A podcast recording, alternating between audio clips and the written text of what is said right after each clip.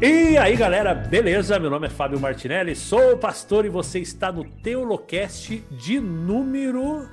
Cara, que número que é? Toda vez eu não vejo. Sei não, cara, tem que procurar aqui. Não, eu tô aqui com ele na mão aqui, peraí. Ah, tá, beleza. De número 46. Sejam todos muito bem-vindos. E galera, é o seguinte, hoje a gente tá aqui com um tema especial, um tema bem legal, e eu acho que se você chegou até aqui é porque você tá bastante interessado no nosso tema de hoje. Irving Reis está aqui com a gente, como sempre. E aí, Irving, beleza, e mano? aí? Beleza, graças a Deus. Eu tô, tô ainda me adaptando ao negócio do nerd de Bíblia. Mas vamos, vamos ver se pega, né? Vai ter que colar agora. É, é verdade, é verdade. No Teorocast Alpha você desenvolveu melhor ali o esquema. É, pois é. É, é, porque- isso aí. É. O Elber, seja muito bem-vindo. Você que é o nosso convidado de honra nessa tarde pra gente especial aqui. Sim, legal. Pô, Fábio, baita prazer. Prazer conhecer o Irving, primeira vez batendo um papo com ele. Contigo a gente já teve experiências além mar juntos, É na. África, no Brasil também. Ah, enfim, cara, baita prazer. Obrigado pelo convite. É, cara, é um prazer. Ô, aquela viagem da África foi um negócio surreal, não foi?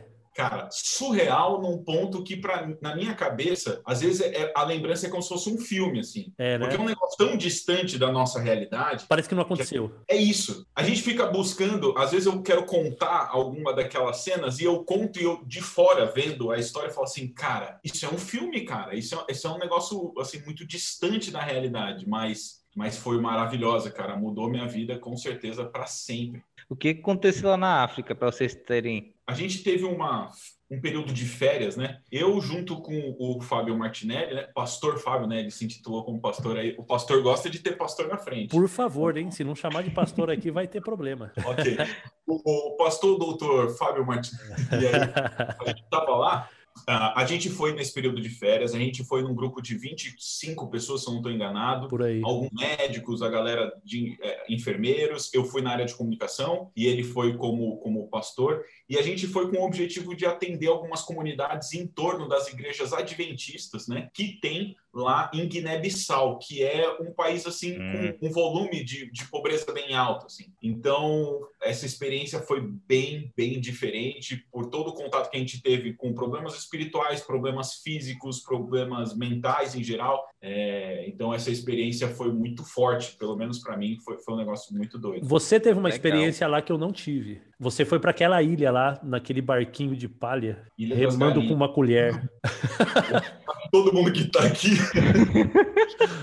começou com um barquinho de palha já começa assim com uma treinada. É, Cara, a gente foi, a gente foi numa canoa, um barco, né? Ah, um barco simples, a motor, com um motor simples também. A gente foi para uma ilha chamada Ilha das Galinhas. Isso. É, O Fábio ele não foi porque é, eu fiquei com né? medo. Ele- A Priscila não deixou. a Priscila, a, a Priscila, a Priscila, né? Ah, Enfim, e aí a gente esteve lá durante dois dias. A gente chegou num dia assim, antes, depois um pouco do meio-dia, que foi o tempo da gente chegar até lá de barco, umas quatro, cinco horas, se não estou enganado. Passamos lá essa- esse primeiro dia, fizemos à noite lá um programa bem, bem interessante à noite, bem louco. Eu acho que é um bom adjetivo aqui, o bem louco. E aí no outro dia a gente voltou eh, depois do horário do almoço. Então foi essa viagem e lá as experiências eram, foram assim intensificadas, se ainda é possível. Ah, com toda a experiência, é, é uma ilha de 99% das pessoas são Animistas. animistas, exato. hum, Então, a gente foi falar de Deus nessa ilha e durante essa noite, né, do primeiro para o segundo dia, a galera abriu um projetor com o, o- o gerador de energia e aí começaram a pregar sobre, sobre Deus e tudo mais, falar sobre o poder de Deus e naturalmente contra Irã, que a gente intitula como Satanás. É, e como você pode imaginar, virou uma loucura, assim, porque a gente falava em português, tinha um tradutor para o crioulo, ah, e durante essa mensagem, assim, existiam pessoas, assim, num primeiro grupo, tudo muito escuro, né? Não tem energia nem na ilha mesmo, ah, na ilha não, nem no, no continente, quanto mais nessa ilha. No continente, pelo menos, tem fio elétrico, apesar de não ter energia. Hoje eu acredito que já tem energia, na época ainda não tinha. E nessa ilha, nem os cabos de energia tinham. Então, uhum. durante essa primeira noite aí que teve essa, essa reunião, né, essa pregação à noite, a gente via esse primeiro grupo perto da gente, que estava prestando atenção nos filmes, inclusive um vídeo traduzido para o crioulo e a mensagem e tal. E aí tinha um, um espaço sem pessoas e atrás tinham muitos, muitas pessoas meio que brigando assim com o pregador. Eles não se aproximavam, eles meio que ficavam para trás dessa linha que tinha vazia. E aí, conforme as coisas foram aumentando, os ânimos, foi passando o tempo, foi umas duas horas e meia de pregação, eu acredito. Eles foram ficando cada vez mais rebeldes e falavam alto e gritavam e fazia sons com a boca assim, uns negócios estranhos. E eu tava filmando, né? E dava para ver claramente assim essa essa imagem de o quanto esse segundo grupo, o pessoal de trás estava ficando assim muito bravo com o fato da gente falar do poder de Deus e, e de que o Irã não tinha poder sobre os filhos de Deus. Enfim, foi uma experiência assim realmente intensa. É, muito louco. Bem, não foi tão fácil. Não, não, foi bem legal. Foi bom. Foi lá que eu noivei também, né? Você filmou meu noivado, que eu tenho até hoje os vídeos aqui guardados com muito carinho. É legal. É, foi muito então legal. Então vai mesmo. ser um, um, episódio nostálgico aí que a gente vai conhecer, vai ser aqueles episódios de flashback que a gente vai conhecer é. sobre a vida do Fábio. a nossa história, né? Martinelli. É, mais ou menos, é a nossa história. Bom, eu conheço o Elber lá do colégio, né? A gente estudou, fomos contemporâneos lá. É, o Elber fazia comunicação na época, né, Elber? E eu fazia teologia, e aí a gente se conheceu melhor, né? Porque a gente dividiu o quarto. Eu acho que não existe nada mais íntimo que isso. E na África, então, a gente Exato. acabou se conhecendo mais. É, o Elber, mas o Elber já está lembrando de. Lembranças, lembranças. lembranças. Uh, deixa eu ver aqui. Eu te, eu, a gente mandou uma pauta aqui, uma pautinha. É, bom, Elber, você então é formado em comunicação. E o Elber é um cara que ele sempre. O Irving, é, é, apesar de. Você já pensou em fazer teologia, né, Elber? Eu lembro uma vez é. que a gente trocou umas ideias que você teve um. Assim, no começo, assim, uma, umas ideias, mas depois você meio que mudou de rumo. Mais do que fazer teologia, eu sempre acreditei na sabedoria de Deus então eu realmente quis fazer teologia e prestei um ou dois vestibulares e não passei. Sério, eu chamei cara? isso da sabedoria de Deus me tirando desses caminhos. Na verdade, hoje, assistindo a uh, pastores à minha volta, uh, eu percebo que, cara, não tinha muito a ver com a minha personalidade. Uhum. Então, uhum. eu agradeço a Deus porque eu sou comunicador, posso participar da missão de Deus como comunicador, que é uma função fundamental também. Uhum, é, claro. Tem que precisar lidar com os afazeres pastorais, que é um negócio ministério. bem desafiador. Exato. Legal. Ô, Irving, eu vou, eu vou apresentando o Elber para você e para os nossos ouvintes, né? Então gente... Eu tô aqui com uma orelha de verdade é. hoje, né? Porque eu não conheço quase nada, eu tô cheio de pergunta aqui. Então, a gente vai, a gente vai Cara... indo nessa, a gente vai indo nessa então, porque daí você vai conhecendo o Elber.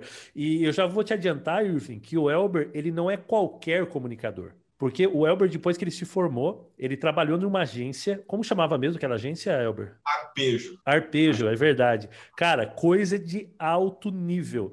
E, e, eu lembro, Show. eu lembro de aparecer no Facebook, porque eu acompanho a vida do Elber de longe, né? E aparecendo no Facebook, cara, o Elber ganhando prêmio a cada dois meses, assim. É que muita massa. coisa bacana, assim. Então, ele é bom no que faz. E eu acredito que Deus guiou a sua vida nisso, porque realmente você é bom nesse negócio que você faz de comunicação. E graças a Deus, porque você não é um pastor. Amém! ai, ai, que louco. Bom, cara. Fala um pouquinho, o Elber, é, apesar dele não ser um pastor, ele é um cara que tem um ministério também, e aonde ele vai, ele carrega com ele esse ministério. O Elber, conta pra gente um pouquinho da Catavento, aquele projeto bem legal lá, que, para quem não sabe, Catavento é um grupo dissidente da Igreja Adventista, porque os caras iam no púlpito de shorts, eu, eu, eu, explico, eu explico. Bom, é, na verdade, a Catavento é um projeto que começou lá em Campinas, vindo de projetos do projeto do pequeno grupo. Eu não estava na primeira formação do PG de, desse início, mas logo depois que ele começou a ganhar um corpo e que ele começou a convidar pessoas, eu também tive o privilégio de encontrar com essa galera e entender e produzir junto com eles para criar uma identidade, né? Então, a, a Catavento, ela é um um projeto que nasceu com pessoas que questionadoras, querendo conhecer mais a Bíblia e desenvolvendo um relacionamento real com Deus, livre uh, de uma religião mais tradicional que a gente tem, que é contra o questionamento, que não é tanto a favor da gente ter a liberdade de dúvida, né? Uh, e aí foi nessa, foi nessa linha que a gente encontrou adventistas mesmo, todos eles um pouco frustrados com os modelos de igreja. É, eu não estou falando sobre doutrinas, mas eu estou falando sobre formato mesmo, sobre os relacionamentos que existiam em volta deles e na, nas relações que eles tinham com suas é, é, igrejas. E aí a Catavento ela, ela apareceu num formato mais ah, relacional, onde a gente tinha uma proximidade maior, onde o estudo da Bíblia ele, ele tinha essa amplitude do questionamento, aonde ah, a gente começou a desenvolver um projeto com uma cara diferente. Então, os nossos cultos, boa parte deles era numa, todos eles eram na parte de fora de uma casa ali no centro de, de Campinas. É, então, por fazer num lugar mais aberto, com uma galera mais jovem. Numa casa. Exato, na, na, ali ao sol, com uma banda mais interessante e tudo mais. Cara, enfim, esse, esse modelo já é muito comum hoje no Brasil, mas até então era um negócio assim muito diferente. É, então isso nos deu algumas liberdades, como por exemplo a roupa, a, como por exemplo o formato da, da, da do culto, né? A gente abriu mão de alguns aspectos da doxologia e isso, uhum. isso também sempre precisava culminar em, em, refeições. Então a gente tomava meio que um café junto, um, um, um café da manhã junto e também almoçava junto, é, forçando assim é, ou criando a possibilidade do relacionamento junto com a mensagem bíblica. E durante a semana a gente tinha núcleos de pequenos grupos, né? É, ainda tem, na verdade, só que agora com, com o isolamento social isso é feito mais voltado no para o digital. E aí esses pequenos grupos, então, eram um encontro durante a semana que culminava no sábado nessa nesse momento de encontro junto com as refeições. Então é um negócio que deu muito certo e que ainda dá muito certo por esse engajamento que você gera por um público que está desengajado, que está distante, aonde a mensagem, aonde o formato ele não conecta mais. A Catavento aí, ainda existe? Ainda existe e ainda, e cara, vai muito legal, assim, é, os projetos são cada vez maiores. Agora, legal. de novo, né, tá voltando a, a, ter os encontros pessoais, os encontros físicos, mas é, enfim, todos que eu tenho ainda contato com a galera lá, inclusive há um tempo atrás eu fiz a mensagem, é, já fiz alguns debates esse ano também, sempre digital, né? Porque agora é um negócio que a gente não falou, eu moro agora na Flórida, então é, eu acompanho a Catavento que está lá em Campinas, no estado de São Paulo, no, no, no Brasil, eu acompanho à distância online. É, hoje tudo remoto, né? Tem como também, né? Você está aí nos Estados Unidos, não sei quantos mil quilômetros de distância, tem como participar. Mas, cara, o que aconteceu que você foi para os Estados Unidos, né? Você foi para Flórida. Qual a cidade? Eu tô hoje em Orlando. Orlando. Tá, você ganhou todos os prêmios daqui do Brasil e você resolveu ir sair. O que aconteceu? Dívidas. Ele deixou uma família com muitos filhos para trás. Queria reconhecê-los.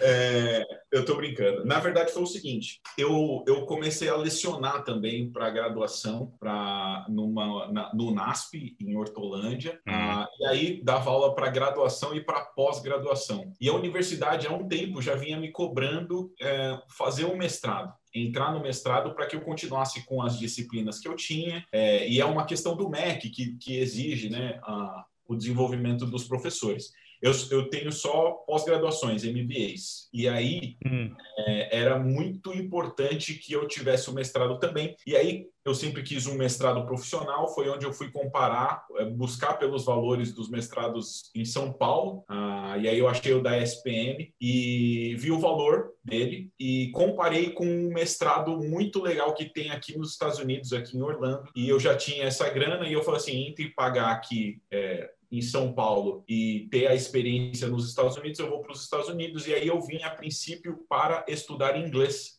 antes de, de ir para o mestrado, né? Então, Sim. Foi por isso que eu acabei me mudando aqui para a Flórida, aqui por Orlando, buscando o mestrado, em fazer um mestrado profissional que alavancasse a minha carreira tanto profissional como comunicador, como também professor. Que legal, cara, que bacana. E como que tá esse inglês aí? Terrível, não, tô brincando, terrível não, mas... The books on the Não é maravilhoso não, não é maravilhoso não. Ah, é sim, cara, eu vi que você já deu as boas-vindas lá na igreja, Assim, é, esse é um outro detalhe, né? É, a gente que, que tem a nossa. Eu, eu, pelo menos, tenho muito da minha personalidade voltado à igreja, né? A, a, a, me relacionar com pessoas através desse assunto que, que me ocupa, assim, né? Que é religião, que é Deus, na verdade, que é o evangelho, que é missão de forma geral. E, e quando você muda de país, você precisa desenvolver uma nova personalidade. Literalmente é isso. Tipo assim, não uma nova personalidade, mas a forma com que você vai revelar a sua personalidade, ela passa por um bloqueio muito forte. E o que acaba acontecendo é que você começa a adaptar a sua personalidade para conseguir se comunicar e se adequar dentro dos novos padrões que agora estão à sua volta. Cara, e a é... comunicação é a primeira coisa, né? Tipo assim, é o inglês, é né? Não tem outra, né? É, é, fundamental. Então, assim, imagina, ó, isso é, isso é real. A gente não quis ir para uma igreja de brasileiros brasileiros para aprender o inglês mais rápido. E aí eu caí numa igreja de muitos, é, de muitos americanos e russos. E, cara, simplesmente eu não conseguia falar com as pessoas por um bloqueio, por um inglês muito ruim também. E porque, cara, as pessoas falam uma, duas vezes com você assim que você chega. Você não conseguiu responder, cara, e assim, eu tenho histórias bizarras quanto a isso. É, eu não consegui responder, as pessoas param de falar com você. Falam assim: ah, esse rapaz aí não vai nem conseguir responder, então say hello. Just That e 19. E aí só as pessoas. e, eu... e, e, cara, e aí a gente vai é, buscando formas de, de se comunicar e, e, começar esse processo. Então, assim, hoje a gente, eu, cara, me empenho muito para falar todo o meu inglês, que é muito pouco, para participar na igreja, porque isso me define para ter diálogos relacionados a isso. Mas eu sei que é, é, mais esforço meu de querer me comunicar do que um bom inglês, de fato. e, e, os caras aí, principalmente americanos, né? Eles são receptivos em relação a uma pessoa que está aprendendo a, o inglês, assim, que está se esforçando? Com relação a pessoas que, cara, assim, respeito é, é a, para mim, é o ponto alto do americano, assim, dos Estados Unidos. E por quê? Cara, porque isso aqui é muito estrangeiro. Falando sobre Flórida, Flórida é, é, é, o Brasil mais distante que tem, cara. É que é o, é o Amazonas que deu certo. É, não que o Amazonas deu errado, mas obviamente que aqui o desenvolvimento é muito maior. Cara, tanto, é que é um aqui... tanto é que é um problema político aí, estrangeiros, né? Tipo assim, é uma pauta política, né? É uma pauta política. Eu não diria que é um problema, assim, mas, é, cara, aqui você tem hispanos por todo lado. Em alguns, uhum. alguns lugares, em alguns documentos, você vê que Miami, uma das grandes cidades aqui da Flórida, é, ela tem como ali é, documentado como seu primeiro idioma espanhol, em vez Caraca. do inglês. Só para você ter ideia. Então, assim, todo lugar, toda loja, toda igreja que você vai, você, o espanhol ele é básico, assim. Aqui você tem muito hispano e o espanhol é muito muito falado. Ah, e aí o português também vem junto, que é a quinta língua mais falada aqui na Flórida. É, mas naturalmente a primeira é o inglês. Ah, e assim a gente vai, vai se adaptando. Então a gente tem essa mistura de pessoas falando sobre respeito. Ah, e aí o que acontece é o seguinte, cara, o americano, ele, ele respeita muito você que não fala inglês ainda, porque ele percebe a sua força de trabalho, porque ele percebe o quanto o inglês, na verdade, é a sua segunda língua. É, e o americano, por ser muito respeitoso no sentido de uh, roupa, no sentido de família, no sentido de educação para cada um, no sentido de é, espaço de cada um, espaço privado das pessoas. Então a língua também é um negócio que eles, que eles respeitam respeitam. Esses dias conversando com uma, uma senhora que ela é real estate aqui, que é agente imobiliária. E aí eu estava conversando com ela e eu estava falando sobre o mercado dela e ela comentando um pouquinho. E eu falei assim, olha, desculpa por, pelo meu inglês, às vezes eu me enrolo na, na pergunta e tudo mais. Eu falei assim, não, fica super tranquilo, eu adoro pessoas que falam uma segunda língua, porque com certeza você fala mais inglês do que eu já falei português.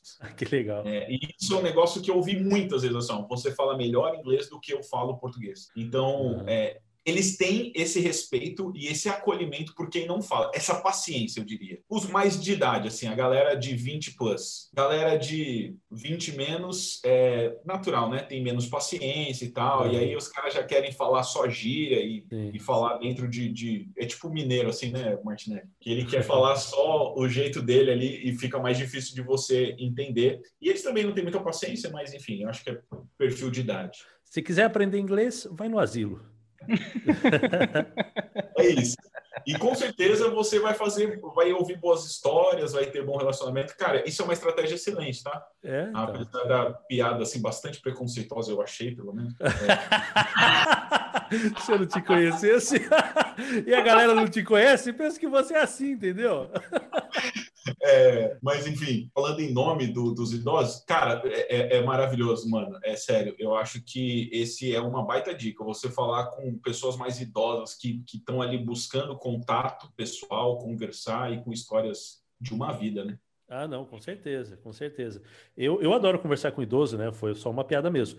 Mas, é, não, aqui no Uruguai, cara, Uruguai, 80% dos habitantes desse país aqui é, é, idoso. É impressionante. Você vai no shopping, você não vê jovem, você só vê idoso. E, a e é taxa muito... de natalidade é baixa? Agora não, agora está aumentando, mas durante muito tempo era uma preocupação do governo. Tanto é que passou a existir incentivos é, para você ter filho e tal. Mas hoje não, hoje a gente vê bastante jovens com filhos, né, por aí. Mas houve um tempo que não. Mas, cara, é, vamos, vamos avançar aqui. Você, quando estava aí nos Estados Unidos, você abriu um Instagram. Abriu não, você usou seu Instagram para começar a ajudar pessoas é, que têm vontade de ir para aí. E, e, e, alguém, agora, a essa altura, pode estar tá perguntando: caramba, eu estou aqui no Teolocast e até agora eu não, não escutei nada de teologia, né? É, se você não escutou nada de teologia, você ainda não entendeu o, o cerne da questão aqui. É, a questão é a seguinte, amigos: nós podemos é, ser cristãos em qualquer lugar. E a gente pode ser cristão com qualquer profissão. Né? Então, a gente, você está vendo o Elber aí, um cara de comunicação e um cara que agora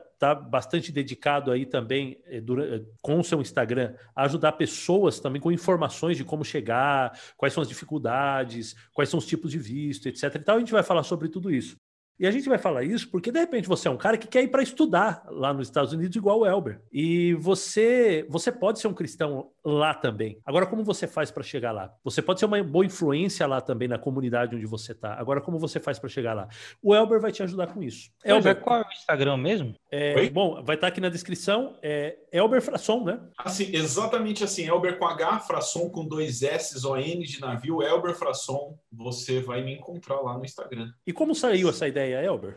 Então, bom, então eu dava aula no Brasil e aí eu, eu, eu abro mão disso, continuo com alguns negócios no Brasil e aí venho para cá. E aí esse negócio de dar aula é um negócio assim que é uma paixão minha de estar em contato com pessoas, desenvolvendo pessoas, recebendo feedback e tudo mais. E aí é, a gente começou a ver como o planejamento em vir para os Estados Unidos é um negócio fundamental. Infelizmente, a gente percebeu isso quebrando a cabeça aqui. Ah, você começa a entender sobre é, limites é, legais para cada tipo de visto, você consegue olhar em volta e você percebe que tipo de informação faltou para as outras pessoas para elas chegarem aqui um pouco melhores, com mais planejamento. É, eu investi uma grana assim, ó, gigantesca para tirar um outro tipo de visto, coisa que eu já podia ter feito no Brasil e poderia ter facilitado muito minha vida aqui nos Estados Unidos. E aí a gente começa a buscar é, é, informação em todos os cantos para a gente sofrer menos a partir do momento que a gente caiu aqui de paraquedas. Você é... porque você quando você chegou aí não tinha ninguém aí, né? Tipo assim, você não che... você Cara, não foi para casa de alguém? Não, não, não, literalmente ninguém. Assim, eu peguei uh, as minhas malas, minha esposa, a gente vendeu tudo no Brasil, uh, carros, uh, entregamos casa que a gente alugava, parentes, tal, tal, tal, e a gente veio para cá sem nenhum. Você vendeu os parentes? Oi? Você vendeu os parentes? Os que dava. É, então, quilometragem já bastante alta, a gente mandou para o Uruguai esses. Mas enfim, e aí, e aí a gente chegou aqui, cara, e, e literalmente a gente fez tudo. É, então, ah, a gente precisava de um Airbnb para ficar as primeiras noites, para depois a gente ficar um mês de roommate, que é quando você aluga um quarto, né?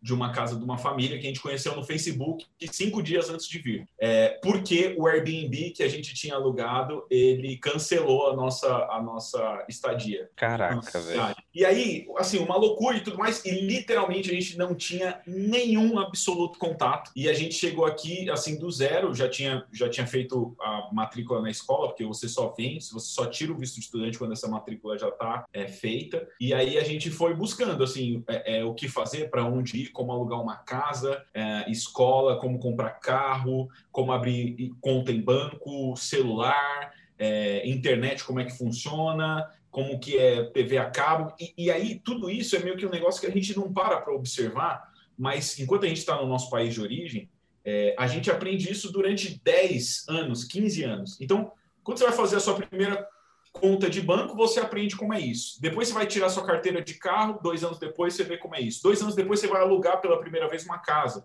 Você vai ver o que, que é um contrato, o que, que é, é o nome daquela pessoa que, que faz o. que dá qual o nome daquela pessoa que meio que assegura que você vai pagar a casa? Ah, o, fiador. fiador. É, aí você descobre, ah, existe fiador. Aí depois de uns dois anos, sei lá, em algum momento desse, você vai ter o seu primeiro emprego de carteira assinada, se antes ou depois, não importa. E aí você vai entender o que é um contrato, você vai entender o que é uma CLT, o que é um PJ. Então, to, todo esse processo de você se adaptar em um país, a gente tem no Brasil ao longo de anos. Quando uhum. você chega num país novo, isso precisa acontecer em 10, 15 dias. Caraca. E você não fala a língua. E aí, para você ter noção, é, eu uhum. indo mais profundo nesse assunto, mas vocês vão me podando aí e me levando. Não, manda bala, manda bala. Não, eu acho muito legal essa parte aí ah, da, é sua, da sua vida, o, o, Elber, porque eu mesmo, eu não tenho sonho de, de ir para os Estados Unidos no sentido de morar aí ou alguma coisa, talvez estudar um dia, mas ainda assim não é meu sonho. Mas eu fiquei impressionado com as informações que você passa no seu Instagram, porque, cara, existe um milhão de tipos de visto, que eu falei, caraca, para mim visto era, sei lá, dois tipos, ó, eu sou estudante, eu vou para trabalhar, pronto. Exato exatamente esse é o ponto que eu tinha, mas são 187 tipos de vistos. Nem todos se enquadram para o brasileiro. É, nem todos se enquadram para o brasileiro. É, mas existe visto para muitos objetivos diferentes de vida. E Se você é extraterrestre, eu... você tem um tipo de visto. É, eu, eu, eu não vi, mas, é, por exemplo, se você sofreu ah, problemas políticos, perseguições familiares, se você está buscando um asilo, ah, se você é um diplomata, se você é profissional de tantas áreas, existe jornalista, é, se você é um, uma pessoa que tem uma habilidade excepcional, se você tem um prêmio que é reconhecido reconhecido mundialmente, você tem um tipo de visto para você. Ah, se você é um profissional com 10 anos de profissão e tem uma graduação, você tem um outro tipo de visto para você. Se você é um profissional, mas você não tem 10 anos e nem é capacitado, mas você quer trabalhar nos Estados Unidos, tem um outro tipo de visto também. Cara, são 100, mais de 180.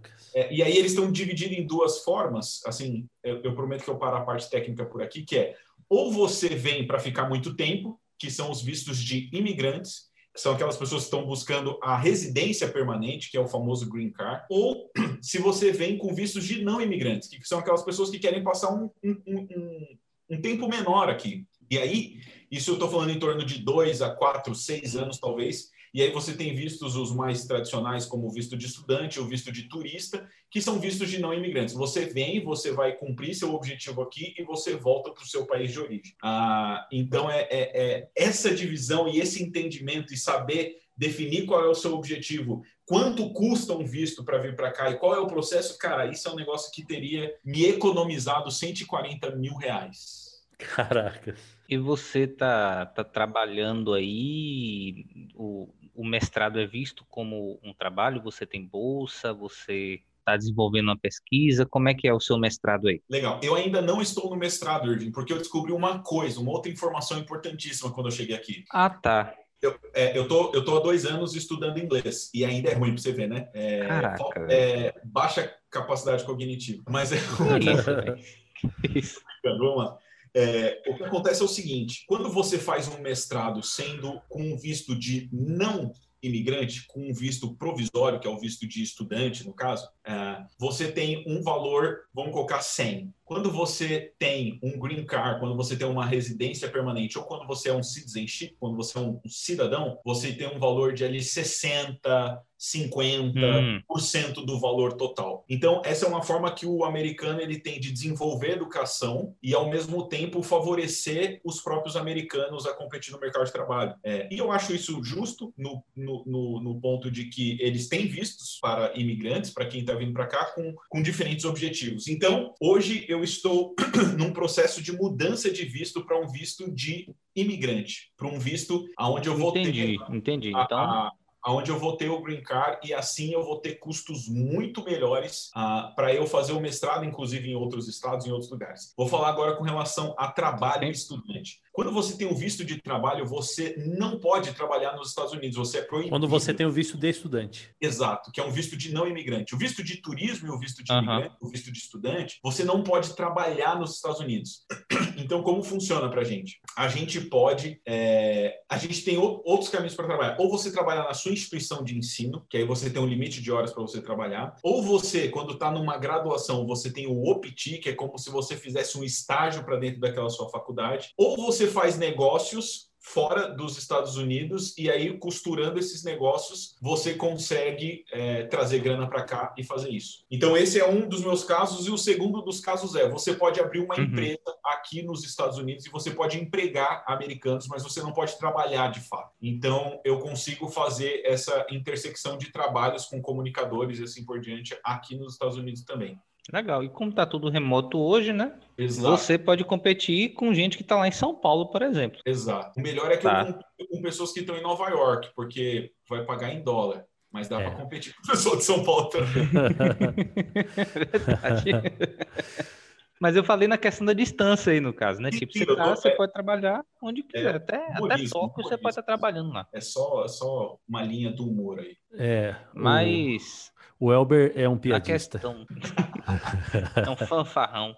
É um fanfarrão. Mas, assim, é, e você está falando aí da igreja, né, tal e etc. Nós que somos cristãos, né, a gente tem uma estilo de vida que é diferente do, dos demais, né? Como é que foi a adaptação para você aí, como por exemplo a guarda do sábado, você que é adventista, né? Também, nós somos adventistas. Como é que foi para você, por exemplo, a questão da guarda do sábado? Nenhum problema, cara, absolutamente nenhum problema. De novo, é, é, essa questão do respeito é um negócio maravilhoso. Ah, eu tive também no Egito, né, com missão. E lá no Egito a gente percebe como você tem uma guerra cultural é, uma guerra velada, não é nem uma guerra, mas uma competição entre cristãos e muçulmanos. Ah, e essa competição ela chega no mercado comercial ali, no, no, no mercado de trabalho, ah, na, na, relação familiar, então isso é muito forte no Egito. Então essa foi uma experiência que eu tive. Chegando aqui nos Estados Unidos, cara, é maravilhoso como se respeita as diferentes religiões. Então, ah, por todo lugar que a gente vai, a gente vê hindus, a gente vê muçulmanos, a gente vê judeus, cara, na época da Páscoa aqui, a bomba as ruas de judeus vindo passar as, a Páscoa aqui, vindo passar o, o momento ali da, das, da festa, eu acho que é dos pães, dos pães asmos, Asmus. É, é, se eu não estou enganado, esse é o nome. Eles passam essa festa aqui em Orlando muito forte, várias famílias. E, cara, é maravilhoso o respeito que existem para todas as religiões aqui. Então, a adaptação foi muito fácil, foi muito simples. Assim, na verdade, eu, eu não posso nem dizer que eu tive problema com isso. E isso é um negócio, assim, maravilhoso, cara, porque a liberdade religiosa, né, a liberdade de expressão, a liberdade de forma geral. A terra é... é... da liberdade, né? Estados Unidos é a total, terra da liberdade. Total, cara, total. E essa liberdade, ela é de mercado, ela é liberdade de religião, ela é liberdade do que você veste, de absolutamente tudo, saca?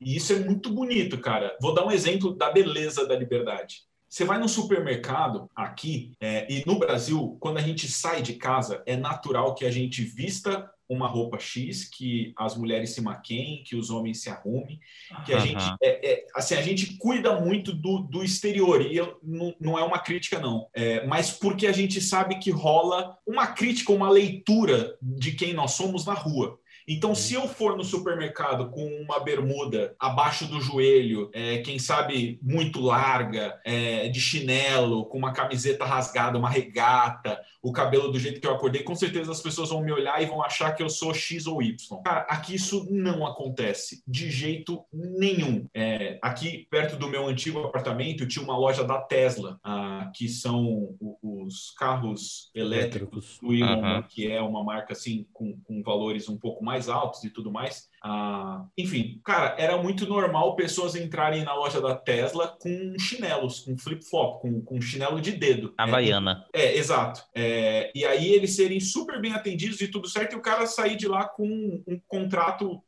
um pedido de um carro assim feito. Então, cara, isso é normal aqui. E o ponto que eu ia chegar é, cara, você vai no supermercado e existem pessoas vestidas de todos os jeitos. E o maravilhoso é, elas não estão ligando para sua opinião, assim como elas não estão dando opinião sobre o que elas estão achando de você. Hum, legal. E isso é de uma, uma beleza, de uma liberdade. Você sai aqui, não nesse condomínio agora, no antigo tinha mais. Cara, você ouvia asiáticos conversando, russos, africanos, francês, né? Os africanos lá do, do uhum falavam francês. E aí você ouvia todas aquelas línguas e você falava assim: caraca, tá todo mundo tentando aqui chegar perto do inglês, cada um com a sua língua, cada um com a sua atividade. E, cara, é, é assim. É, é como uma colcha de retalho, saca? Com um monte de cultura ali se misturando. E eu acho isso, assim, muito bonito, cara. Muito, muito bonito mesmo, assim, a diversidade de, de, de, a variedade de línguas e culturas que você Show encontra. De bola. Uhum. Bem legal, bem legal, experiência louca. Bom, é, você então, querido amigo, querido jovem aí que está escutando a gente nesse podcast, se você tiver alguma dúvida sobre questões técnicas de como, de como chegar nos Estados Unidos, de querer viver esse sonho de alguma maneira, sendo trabalhando, estudando, é, ou de alguma, de alguma forma, você vai encontrar bastante informação ali no, no Instagram, então, Elber Frasson, a gente está deixando já aqui no nosso, na nossa descrição para você poder acessar e seguir. E você vai ver que já tem bastante informação ali. Você vai ter que maratonar o, o Instagram dele, porque ele posta bastante mesmo. É muita coisa da hora. O, o Elber, vamos para a gente finalizar a nossa conversa aqui, vamos passar então para conversar com esse jovem agora que está querendo ir para os Estados Unidos, mas é, a gente tem que ajudar ele também a viver a vida cristã dele aí. Você já falou dessa facilidade, né, de viver a vida cristã por causa da liberdade que existe aí. Em relação à pregação do evangelho, a gente sabe que os Estados Unidos, né, ainda que seja esse país da liberdade, essa globalização, essa é, toda essa mistura de cultura também traz as suas dificuldades na hora de você tentar pregar o evangelho, porque Assim como todo país secular, e eu digo porque eu vivo num país secular também, aqui no Uruguai, é, eles veem o proselitismo, a pregação, como algo muito negativo, né? Você tentar fazer com que outra pessoa aceite ou, ou, ou mude de opinião com, a, com argumentos e etc e tal. Então, como que o, o, o americano ou, sei lá, o estrangeiro que está vivendo aí, ele encara essa questão da pregação do evangelho, de poder é, compartilhar o amor de Cristo e toda essa parada aí. Legal. Eu vou responder em duas partes, que eu, eu percebo que essa pergunta tem dois, dois caminhos. O primeiro é com relação a como eu vejo o viver o evangelho aqui, e depois eu falo um pouquinho sobre pregação. Tá. É, a questão do viver evangelho aqui chega uma hora que dá um bug na sua cabeça, assim, que dá um, um, um shift, assim, um, que dá um, uma parada, assim, que dá uma virada. É, porque é o seguinte, quando você está dentro dos Estados Unidos e você começa a perceber o, o, quanto a grana vale, o quanto você fazer dólar te impulsiona, é, o quão é acessível muitas das coisas, você começa naturalmente viver uma vida mais American way of life, que é capitalista. Que é, é, exatamente, não é, não é só o capitalismo, mas é natural, né? é, é, natural, exato, que o conforto ele começa a te seduzir de uma forma aonde, cara, aqui você começa a ter uma vida bastante corrida e é uma vida assim, eu, eu acredito que a gente trabalha menos nos Estados Unidos no sentido de é, volume de, tra de trabalho para ganhar mais. Não estou dizendo que você trabalha menos, porque aqui é, é, se trabalha muito, muito, muito, ainda mais quando é imigrante, mas você ganha mais. Por meio dessa, dessa, desse trampo, você consegue ter acesso a coisas que você antes não tinha. E aí é natural que você queira escalonar isso, é natural que você queira um pouco mais e você vê como isso é possível. No Brasil, é, eu pensava assim, cara, para eu subir aqui desse meu salário que já está excelente, caraca, eu vou ter que passar pelo mestrado, eu vou ter que passar por isso, por aquilo, por aquilo outro, vai dar muito trampo para eu trocar meu carro. Esse é um negócio para eu fazer em muitos anos. Cara, aqui não. Aqui não mesmo. Aqui é você fazer um bom negócio, aqui é você fazer um final de semana e às vezes você troca seu carro. E eu não tô brincando, cara. O salário de uma semana você compra um carro. O salário de um dia você compra uma televisão de 50 polegadas, em alguns casos. Então, assim, você começa a entrar num, num, num giro, num negócio que você enfim, é, então o fato da gente ser esse cristão aqui, é, eu acho que não tem a ver tanto com respeito, né? Mas eu acho que tem a ver com você manter o foco e se encontrar dentro daquele, daquele primeiro ponto que eu falei, de você descobrir a sua personalidade em frente à nova cultura e ao mesmo tempo de você manter esse valor. Uhum. Então, isso é um negócio que começa a perder força caso você permita. E aí, o que acontece é, eu tenho aqui, inclusive, hoje um projeto que é do pequeno grupo com brasileiros, ah, que já estão aqui, que já estão aqui há algum tempo. Ah, e dentro das discussões a gente fala muito sobre discipulado, sobre, enfim, todo é, missão é, e todos esses pontos. E aí a gente lembra assim, nossa, mas vamos ser sinceros, no nosso dia a dia é uma correria louca em busca da gente mesmo. Uhum. Então, esse é, esse é o tradicional, esse é o ambiente que a gente encontra aqui ah, com facilidade. E aí a gente precisa. É, aqui no Brasil, uma... aqui no Brasil isso acontece por necessidade, aí é por facilidade. Exato, exato, exatamente. Então, assim, a, e aí tem outra coisa, cara. Quando você começa a se encher de, de, de luxos, é, de confortos, é, cara, vai baixando a sua necessidade de se encontrar com outras pessoas. Então, perceba, uhum. você está numa casa é, é, aonde você tem, primeiro, aqui todas as casas têm ar-condicionado central. Cara, isso para mim, que sou um sobrepeso, meu amigo, isso é uma benção. Depois, você tem um carro melhor do que você tinha no Brasil, com menos grana, pagando a gasolina muito barata, tal, tal, tal. Aí você tem uma televisão, você tem um sistema de som, você tem um sofá, você tem. Cara, você tem um, uma internet, você tem uma tecnologia muito melhor. E aí fica legal você ficar em casa. E às vezes, se você. É, qualquer comida que você precise, qualquer supermercado, que todos os supermercados estão com. com é, em, não delivery, né? Mas que você pode passar lá e só pegar e tudo mais. Cara, chega uma hora, a pickup é, chega uma hora que, que, que, cara, você não tem mais a necessidade de ver pessoas. Entendi. E, e eu acho que o corona, eu acho que uh, o vírus, na verdade, dá para editar e tirar essa palavra, só para não cair. Mas eu acho que com o distanciamento social isso ainda ficou mais agudo, isso ainda ficou mais forte, saca? Então, agora eu começo a responder a segunda parte, que é sobre o evangelismo. Então, aqui dentro dos Estados Unidos é muito difícil você ver como no Brasil igrejas onde você encontra uma pluralidade grande de pessoas. Isso existe em algum nível, mas aqui é muito, muito, muito segmentado.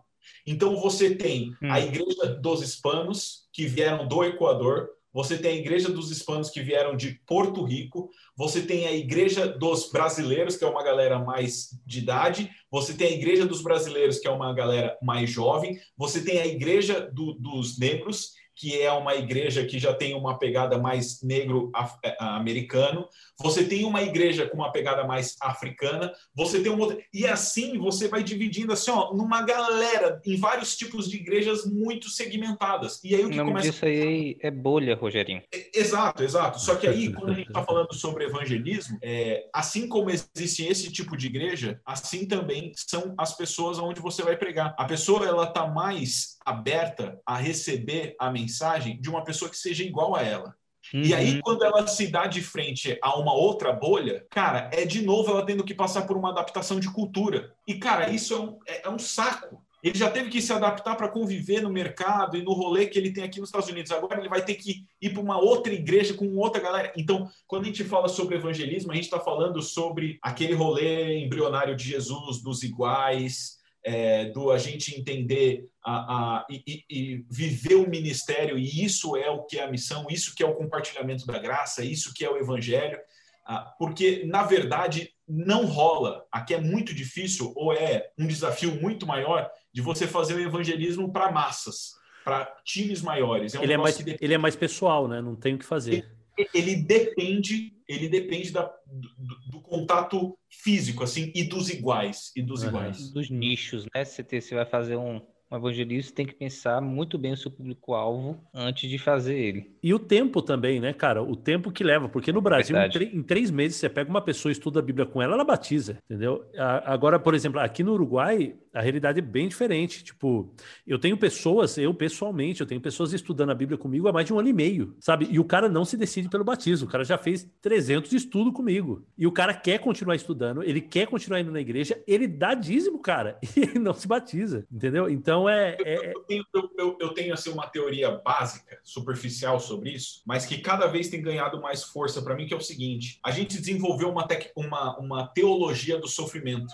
E o, o, o membro, quando ele já não tem o sofrimento, o batismo ou a nossa teologia, por alguns momentos, ela começa a ficar um pouco rasa. E o cara não é. começa a ver uhum. essa necessidade tão grande. Então, Exato. Então, quando a gente está no Brasil, por exemplo, a gente, cara, isso é muito fácil da gente perceber. Você vai em, em, em bairros pobres no Brasil, uh, a gente consegue ver 10, 15, 20 é, igrejas, inclusive da nossa denominação, uh, você vê o quanto é fácil você abrir uma nova igreja num bairro mais simples. Cara, vai lá, no centro de São Paulo, na Avenida Paulista, e tenta fazer duas, três igrejas. Impossível, impossível. Porque é muito mais difícil você engajar essa pessoa. É porque é uma pessoa que está numa zona de conforto diferente. Ela é uma pessoa que não tem essa necessidade do contato tão forte. Os questionamentos dela são mais filosóficos, e eu entendo que a teologia você encontra Deus também dentro da filosofia, mas qual é o trabalho que você tem para converter e para convencer essa pessoa?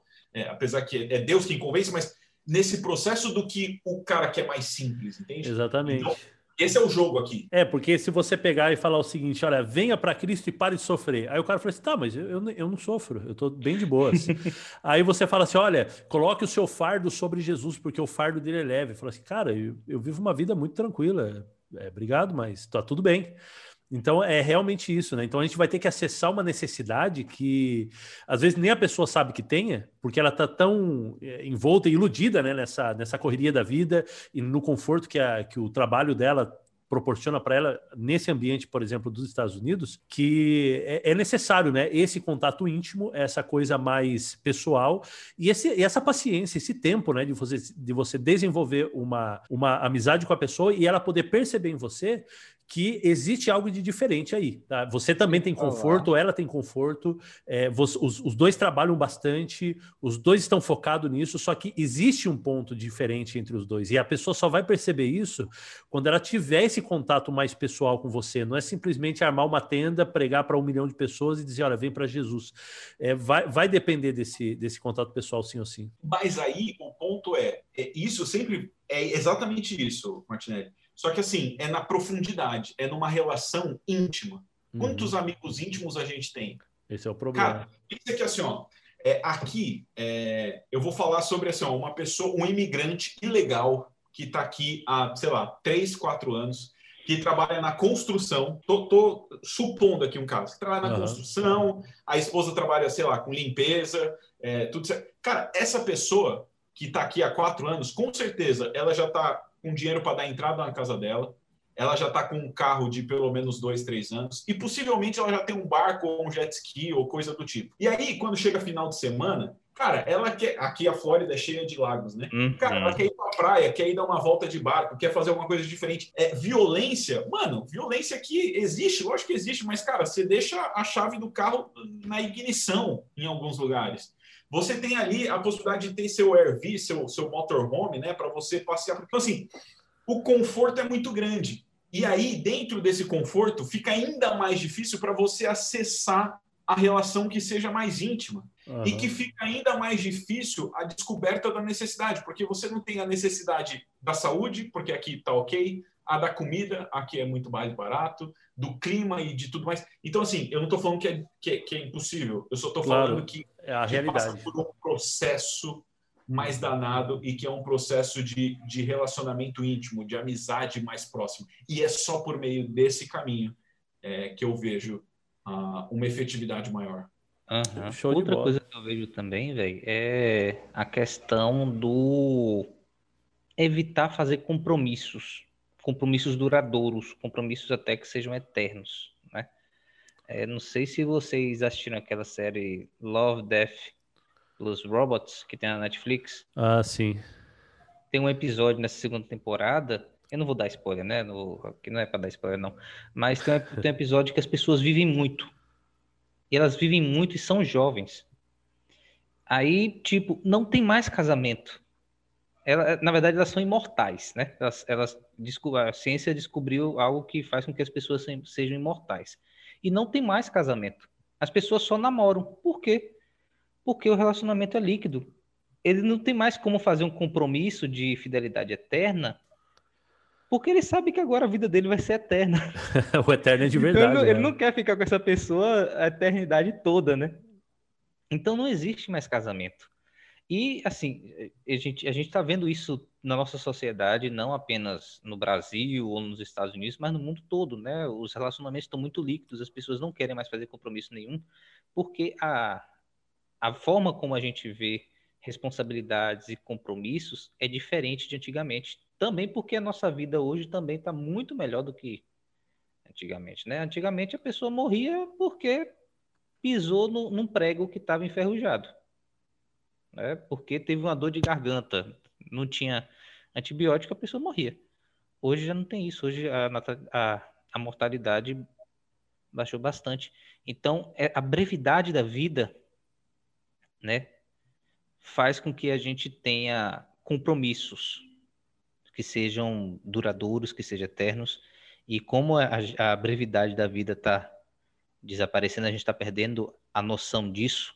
Então a gente também não está querendo fazer muitos compromissos. E a gente pode ver isso, por exemplo, aí nos Estados Unidos também, né? A, a vida está muito boa, Tudo bem que o sistema de saúde aí não tem SUS, né? A pessoa ela guarda o dinheiro para deixar no hospital a vida toda, mas tem como contornar isso, né? A, a, ciência já desenvolveu, já avançou bastante aí. E, e, eu acho que isso aí também é uma das coisas que influenciam nessa questão aí de como que as pessoas é, aceitam, né? Fazer um compromisso verdadeiro, duradouro com Deus. Sem dúvida. E eu acredito que a liquidez ela cresce de acordo com o conforto. Uhum. Com, o, o, uhum. de acordo com o eu alcançar objetivos. Cara, a liquidez Suprir as necessidades. Exato. Legal, gente, legal. Eu acho que o papo rendeu bastante, foi bem legal. Não sei se o Elber quer falar mais alguma coisa ou o Irving ele queira fazer mais algum tipo de pergunta aí. Eu quero a parte 2 com a missão Guiné-Bissau. é verdade, eu tem quero... que juntar aquela galera. A gente acabou não falando nada sobre isso, mas eu quero a parte 2 com a parte com a missão Guiné-Bissau aí. quero, quero que junte essa galera toda aí para poder falar. É, tem umas histórias, tem umas histórias legais para contar. Eu fiquei curioso sobre a cultura deles, sobre a religião deles, né? Essa questão aí dessa do animismo deles, tal, etc. E pode ficar aí para uma parte 2. Legal, vamos marcar sim. Eu, eu, super topo e eu acho que é um conteúdo muito rico para a audiência, para a galera que está ouvindo, é, poder fazer essa comparação, né? Às vezes a gente uhum. só percebe as nossas bênçãos quando a gente olha para o lado e vê o quão é difícil para os outros, né? É. Esse é um negócio que acontece uhum. muito quando a gente muda de cultura e de país. Então, ah, é um negócio que pode ser interessante, com certeza. Sim, e assim a gente também aprende a se comunicar com o outro melhor, né? Se a gente começa a entender como que é a, toda essa questão cultural do mundo, né, ao, ao redor do mundo, a gente consegue é, abrir nossa mente para poder falar e ser entendido por outras pessoas, né? Minha esposa também é comunicóloga, ela fez rádio e TV. Que legal. E ela me ensinou uma coisa, aprendi por osmose também, que comunicação não é o que você fala, é o que a pessoa entende. Exato. Você está falando, a pessoa não está entendendo, é porque a gente não não está se comunicando. Então, se a gente conhece mais a cultura, né, então a gente vai aprender a se comunicar melhor. Muito bom, muito bom. Ô Elber, obrigado, cara. Para a galera aí, ó, que queira conhecer mais o Elber, segue o cara lá no Instagram. É muito legal, é muito interessante. Ó, eu não quero ir para os Estados Unidos por agora, mas eu acompanho todos os posts que ele faz porque é muito interessante. E eu, eu também se... falava isso aí, então, Martinelli. Eu também falava assim: não, não, é só, eu não, é só para estudar mesmo, depois eu volto. Então, assim, continua acompanhando lá que as orações são fortes. quem sabe, quem sabe, né? Deus tem os seus planos aí. É, bom, Elber, mais uma vez, obrigado, cara. Valeu mesmo. Eu que agradeço, cara. Foi um baita prazer. Estou sempre à disposição no objetivo de dividir a missão de Cristo com mais pessoas, viabilizando o sonho de cada um, seja esse vir para os Estados Unidos, seja esse pregar o Evangelho. Então, eu estou sempre à disposição. Foi um baita prazer. Legal. É, Se prazer. você tiver alguma Era. dúvida sobre o tema de hoje, manda um direct ali pro, pro Elber e fala assim: ó, escutei você no Telocast. Tá? Ele vai, vai dar. Um prazer, vai ser um prazer. Eu tiro todas as dúvidas. Manda lá que eu estou à disposição. E eu o que eu não souber, dá um, eu dou um jeito de pesquisar. Inventa, inventa. Eu, eu, sou criativo também. É, Mas a gente tem uma equipe de um advogado de imigração que pode responder as dúvidas. É, e assim a gente ajudar as pessoas a planejarem como vir para os Estados Unidos.